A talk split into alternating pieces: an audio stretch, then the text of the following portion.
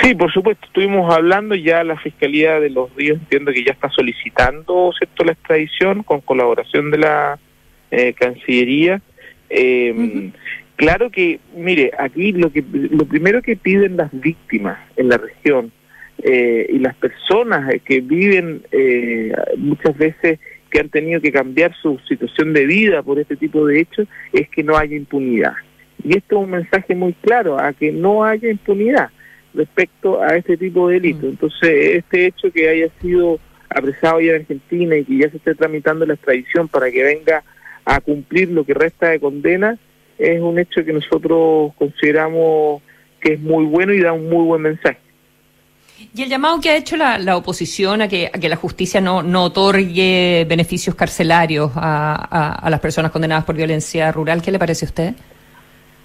Mire, yo soy muy respetuoso de las diferencias de poder. Yo represento al Poder Ejecutivo, el Poder Judicial hace su trabajo, justicia. Y en ese sentido eh, valoro el hecho de que haya una eh, bancada transversal en la región de la Araucanía operando que pueda permitir que haya legislación para perseguir de forma más eficiente y más efectiva este delitos que están asociados al crimen organizado, como por ejemplo el robo de madera, que ha sido muy eficiente esta legislación. Yo creo que ese es el camino, ir creando legislación adecuada, porque estos grupos se modernizan muy rápido. La legislación también se tiene que modernizar y en ese sentido los acuerdos eh, son importantes, más que las grandes frases o, resaltar lo, malo de, los otros, digamos. Muchas gracias, José Montalva, delegado presidencial de la Araucanía, por esta conversación con Duna en Punto. Buenos días. Muchas gracias, Consuelo. Muchas gracias. Construir un mejor futuro está sucediendo ahora y son los recursos esenciales como el cobre que produce BHP en Chile los que ayudan a hacerlo posible. El futuro está aquí, descúbrelo en bhp.com slash mundo mejor. Conecta la gestión de tu empresa con Sapiens ERP y tu área de gestión de personas con Senda, ambas soluciones de Defontana y su ecosistema de gestión empresarial. Integra todos los procesos de tu compañía en defontana.com. Son las 7 de la mañana con 40 minutos, la pausa y ya regresamos con los infiltrados en Duna en Punto. Construir un futuro mejor es responsabilidad de todos. Mientras más países adoptan medidas para reducir las emisiones de carbono, la demanda de productos y servicios esenciales para el crecimiento económico sigue en aumento. No es fácil, pero son recursos como el cobre producido por BHP en Chile los que ayudan a hacerlo posible. El futuro está aquí. Descubre cómo en bhp.com slash mundo mejor. ¡Felicidades! Puedes escoger el premio que quieras. ¡Ay, quiero ese! No, eh, ese. No, mejor el de lado. ¡Ay! A veces no importa si le sigues dando vueltas, pero a la hora de invertir es mejor Scotia Fondos, que cuenta con toda la solidez y respaldo internacional que tiene Scotia, donde puedes invertir de manera online y simple, donde un grupo de coaches expertos te guiará según tu perfil de riesgo y objetivos. Toma la mejor decisión. Invierte en Scotia. Infórmese de las características esenciales de la inversión en estos fondos mutuos establecidas en sus reglamentos internos y scotiabankchile.cl. Infórmese sobre la garantía estatal de los depósitos en su banco o en cmfchile.cl. Marca registrada de Bank of Nova Scotia, utilizada bajo licencia. Hola, hijo. Oye, papá, ¿andas por tu casa por casualidad? Nos escapamos con tu mamá a la playa. ¿Pasó algo? Oh, de veras. Es que no recuerdo si dejé la puerta trasera con llave. Ay, José, ya ahora que te ponga una alarma, así cada vez que sales quedas tranquilo. Mira, con Verisur lo puedes revisar desde la app. Sí, lo sé. De esta vez no pasa. Llamaré ahora mismo. Chao. Protege lo que más quieres con alarmas Verisur. Llama al 600-385-0003 o calcula online en verisur.cl. Activa Verisur. Activa tu tranquilidad. Escuchas Duna en punto. Duna 89.7.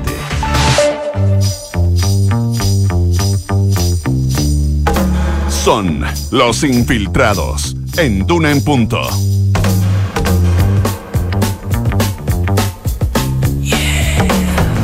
Ahí estamos las tres, las infiltradas. ¿Qué tal? Muy buenos días. Son las 7 de la mañana con 42 minutos. Y, mm, y estamos con Isabel Caro, periodista de La Tercera. Isa, ¿cómo estás? Buenos días. Hola Consuelo, bien. ¿Y tú? Buenos días. Bien. Qué bueno. Encuentro que estamos con las infiltradas con mejor voz hoy día. Y Mariana Marusic, Ay, su editora gracias. de Pulso de La Tercera. Vamos, Mariana.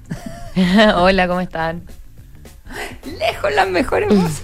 Oh, se van a enojar conmigo los demás infiltrados. Se van Son a todos sentir, se van a sentir. Se van a sentirse.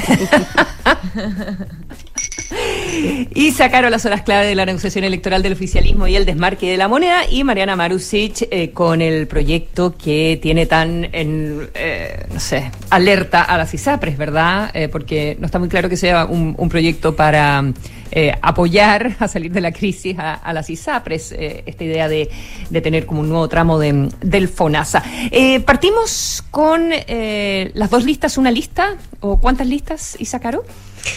Eh, sí, Consuelo. Bueno, eh, sigue la duda en el oficialismo. Eh, son momentos de mucha tensión los que se han visto justamente en las últimas horas, cuando ya queda solamente una semana para la inscripción mm. de eh, las listas y de las candidaturas de cara a lo que van a ser las elecciones del Consejo Constitucional en este eh, proceso constituyente 2.0. Eh, y la verdad es que ayer hubo un comité político, yo creo que hace rato que no había un comité político tan duro eh, y que enfrentara eh, tan claramente a las dos coaliciones del gobierno del presidente Gabriel Boric, eh, a por un lado y el socialismo democrático por otro, y porque esto sea porque hay mucha molestia respecto de cómo ha operado finalmente o cómo ha actuado eh, a pro dignidad respecto de las decisiones eh, políticas que ya se han expresado al interior del socialismo democrático. Vimos el fin de semana eh, en instancias partidarias formales al PPD tomar su decisión respecto de cómo van a enfrentar la elección. Ellos eh, insisten en esta idea de ir con dos listas.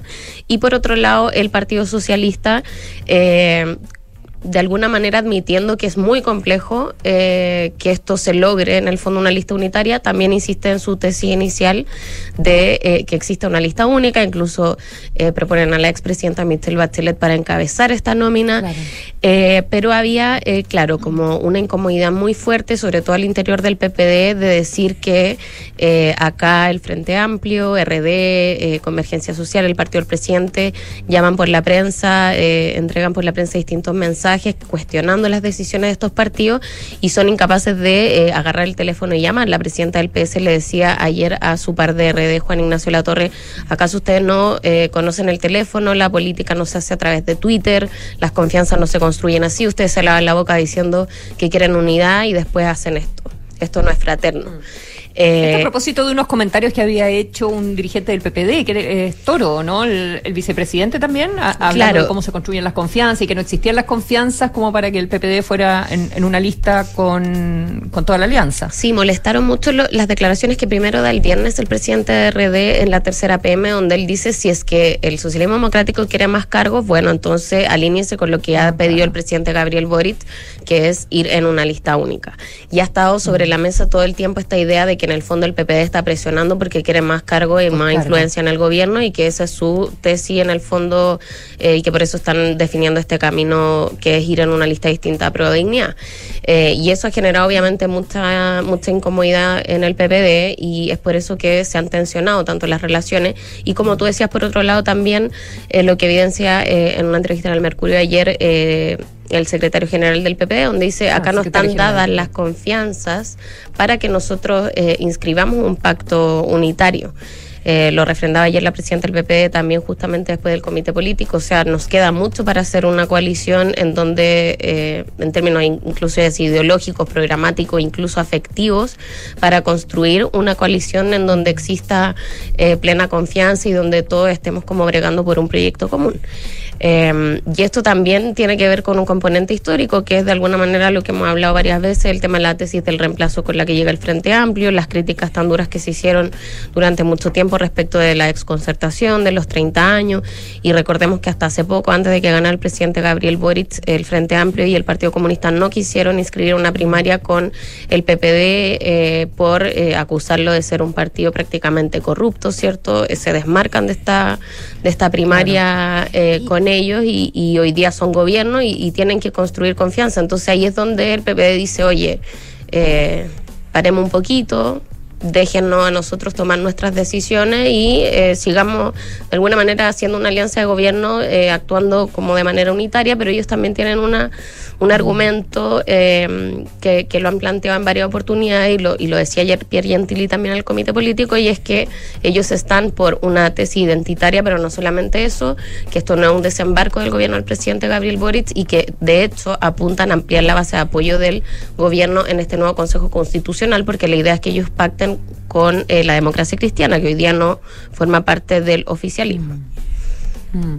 Em, la, la moneda eh, empezó a retroceder un poquitito, ¿verdad? Em, eh, sobre, sobre seguir presionando con, con una lista unitaria. Ya lo había dicho de alguna manera la, la semana pasada la ministra Analia Uriarte, también lo reiteró ayer en Duna la ministra del Interior diciendo, bueno, al final aquí lo que queremos y es el compromiso que necesitamos es que una lista o dos listas, pero que eh, haya, que esto no afecte el apoyo al gobierno. Eso Exactamente, sí, hay una idea de, de lo que se puede ver finalmente y reconocen también los partidos del oficialismo es que el gobierno toma un poco palco ahora de la discusión también para blindar de alguna manera al presidente Boric, quien se jugó mucho por esta idea de que hubiese una lista única. De hecho, él hasta el viernes pasado hizo gestiones personales con dirigentes eh, de los distintos partidos para eh, generar un consenso en torno a una lista única que eh, aglomere finalmente a, a sus dos coaliciones. Eso finalmente probablemente no ocurra.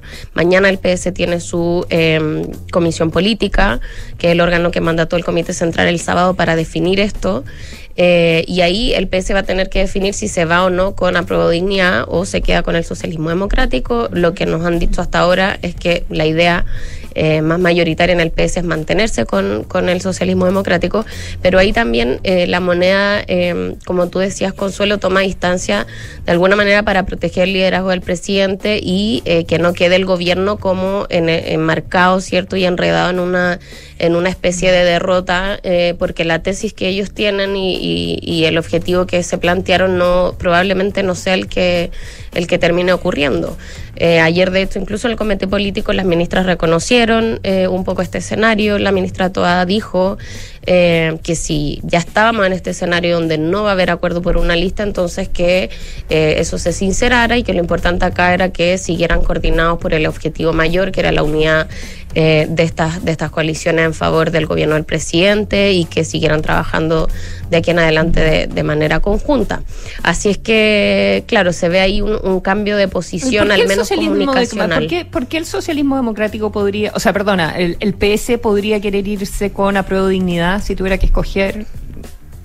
Bueno, las voces que han planteado esto, entre ellas la del presidente del Senado, por ejemplo, Álvaro Elizalde, pero también eh, la de los diputados, que es la opinión mayoritaria eh, al interior de la banca de diputados, es que ellos como PS deben mantenerse en la línea que han tenido siempre y es que eh, han bregado siempre por la unidad del sector. Lo hicieron para las primarias pasadas, lo hicieron eh, en los comicios presidenciales pasados. Entonces dicen, si nosotros hoy día tomamos una decisión, no podemos irnos con los que hoy día están planteando una división de aguas eh, respecto de, de lo que son los partidos del progresismo. Y ese es como eh, el principal argumento de quienes están eh, apoyando que haya una lista con apruebo dignidad en caso de que no se llegue a un pacto unitario y también porque es un gesto eh, al gobierno del presidente Gabriel Boric y a lo que él ha pedido también como jefe de coalición. Ahora es complejo que eso ocurra porque también eso podría traer costo eh, al Partido Socialista respecto de una alianza que ellos llevan un tiempo ya tratando también de construir y que es como su casa política hoy día, que es el socialismo democrático, eh, y en donde ellos son Y que le cruciales. permite tener un pie, claro, son cruciales, como dice Escalona, y que le Así permite es. tener como un pie aquí y un pie allá. Como Exacto, sí. Así es que, bueno, eh, ahora todos los ojos están sobre el Partido Socialista. Vamos a ver mañana la decisión Mañana, que tomen ¿verdad? ellos. Eh, pero de el momento, PPD, el PPD no, el PPD no va a retroceder por nada. Hasta ahora no. De hecho, ayer en la reunión que sostuvieron el socialismo democrático, donde intentan convencerlo ahí eh, los, los liberales y los socialistas, eh, sigue la resistencia. Además, eh, ya hay una decisión de un órgano eh, en el fondo formal, ¿cierto? Que el Consejo Nacional que ratifica esta decisión el día sábado. Así que lo que ha dicho el PP es que esta decisión ya no tiene vuelta atrás y que ellos se mantienen en esta idea de las dos listas.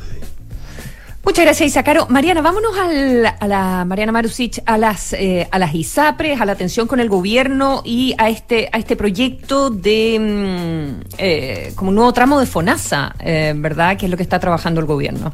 Sí, la verdad es que más, más que un nuevo tramo es una nueva modalidad. Eh, porque hoy día en, en FONASA existen dos modalidades. Una es eh, la modalidad de atención institucional, donde está el tramo A, que tiene copago cero, son aquellas personas que no tienen ingreso y que por lo tanto no aportan un 7%, y esto es, eh, esto es financiado íntegramente con recursos fiscales. La segunda modalidad que existe es la de libre elección, donde cada uno puede comprar un bono y atenderse con, eh, con los prestadores que tiene convenio FONASA.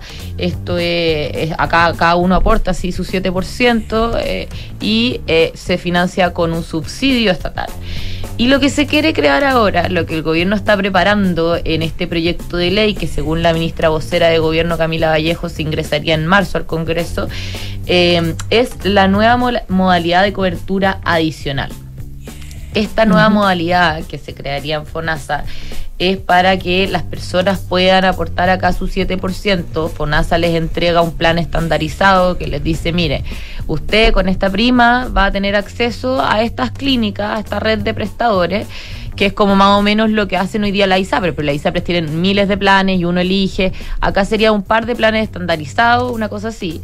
Y eh, de acuerdo a tu prima, FONASA te dice, ya, toma, esto es lo que te corresponde, pero yo si no estoy de acuerdo con la red de prestadores que me, me seleccionó FONASA, puedo decir, no, sabes que yo quiero pagar un poco más y acceder a estos otros prestadores.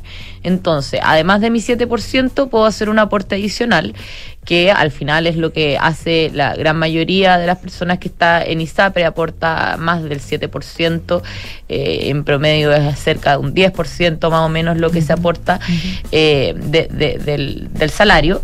Entonces, con eso, lo que va a hacer FONASA es ya, FONASA administra el 7, pero con el aporte adicional, que va a ser una prima plana, es decir, no va a variar. eh, con eso, FONASA va a agarrar una serie de afiliados, va, va a armar paquetes con afiliados, por ejemplo, con primas similares, y lo va a licitar a compañías de seguro.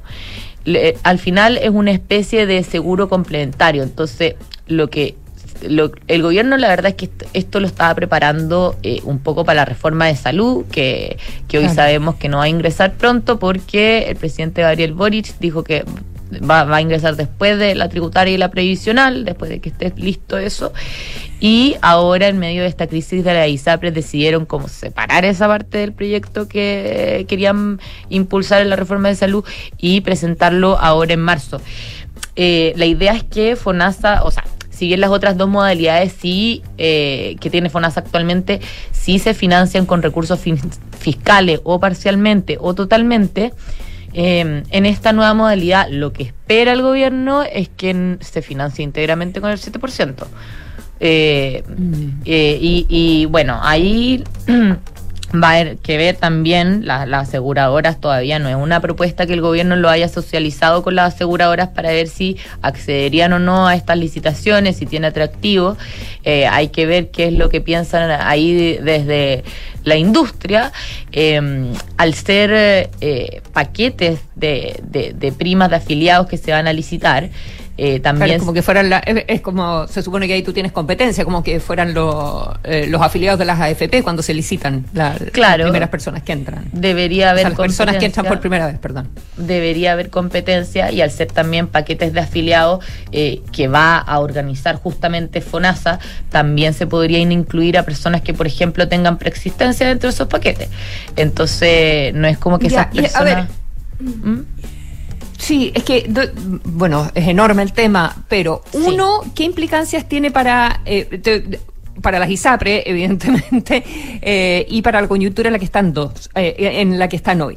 Y dos, ¿cómo funcionaría para un paciente, para ti, Mariana? Eh, Sí. No sé, te vas a tratar, no sé, cualquier cosa, te vas a sacar un quiste, no sé.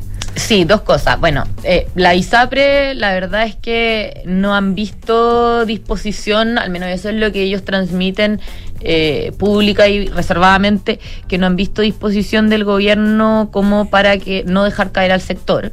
Eh, básicamente el proyecto en el que ahora el gobierno está centrado es en un fortalecimiento de FONASA más en que evitar que caigan las ISAPRE, pero el gobierno desde el día uno lo que dijo es que acá no se trata de hacer un salvataje del sistema, pero sí de los afiliados. Eh, ellos, el gobierno siempre ha dicho que van a resguardar y van a cuidar en todo momento que los afiliados no se vean perjudicados. No han dicho que no van a dejar caer a la ISAPRE. Y este, este proyecto un poco viene a reafirmar eso. Eh, ahora, qué tan viable es que este proyecto pueda realmente resguardar a todos los afiliados. Hay que esperar a ver la letra chica también del proyecto, la transición, cómo va a funcionar cuando entra en marcha. Hay, hay una serie de cosas que ver, porque si las ISAPRES llegan y caen en un, par de meses más, claro, se ve difícil. Pero, pero en, en, en concreto, eh, Ahora el, el, el, proyecto eh, que prepara el gobierno y que todavía se están haciendo ajustes, digamos, esto va a ingresar en marzo, o sea, a trabajar también durante febrero. Eh, ¿cómo, ¿Cómo funciona para un afiliado? Bueno, para partir es optativo, si uno quiere entrar o no, no, no, no, no está viendo tampoco el gobierno que vaya a caer todo el sistema, la verdad, eh, por el momento.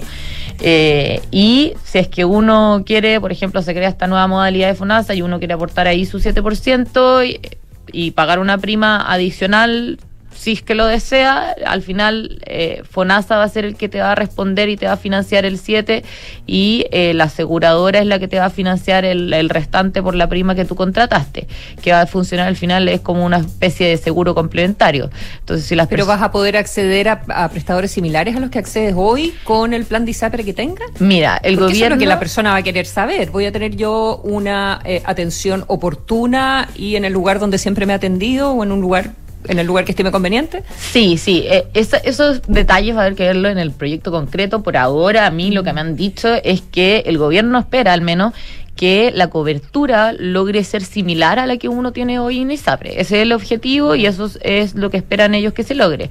Si se logra o no ya es otra cosa. Y también hay otros detalles que todavía se están viendo. Por ejemplo, eh, una persona que tiene un plan hace 30 años y es baratísimo. ¿Cómo lo vas a hacer para darle una cobertura similar a la que tiene hoy pagando ese precio? Entonces, son cosas y, y, y detalles que se están viendo porque también va a haber muchos caso a caso probablemente. En el claro. global espera que sí la cobertura pueda ser similar. Muchísimas gracias, Mariana Marusic, por este nuevo capítulo de la telenovela ISAPRE. Todos temas completos y la Isa Caro, el nuevo capítulo de la telenovela eh, Las listas oficialistas. Eso. Eh, muchas gracias. Buena semana. Por, uh, buena semana para, gracias. todo, para todo el Buen mundo. día, que estén bien. Buen día. Recuerden que los contenidos eh, eh, de, nuestra programación eh, los encuentran en duna.cl. Los dejamos invitados a seguir en nuestra sintonía. ¿Están motivados? Con ayuda de Rex Más, el mejor software de remuneraciones de Chile y el más completo.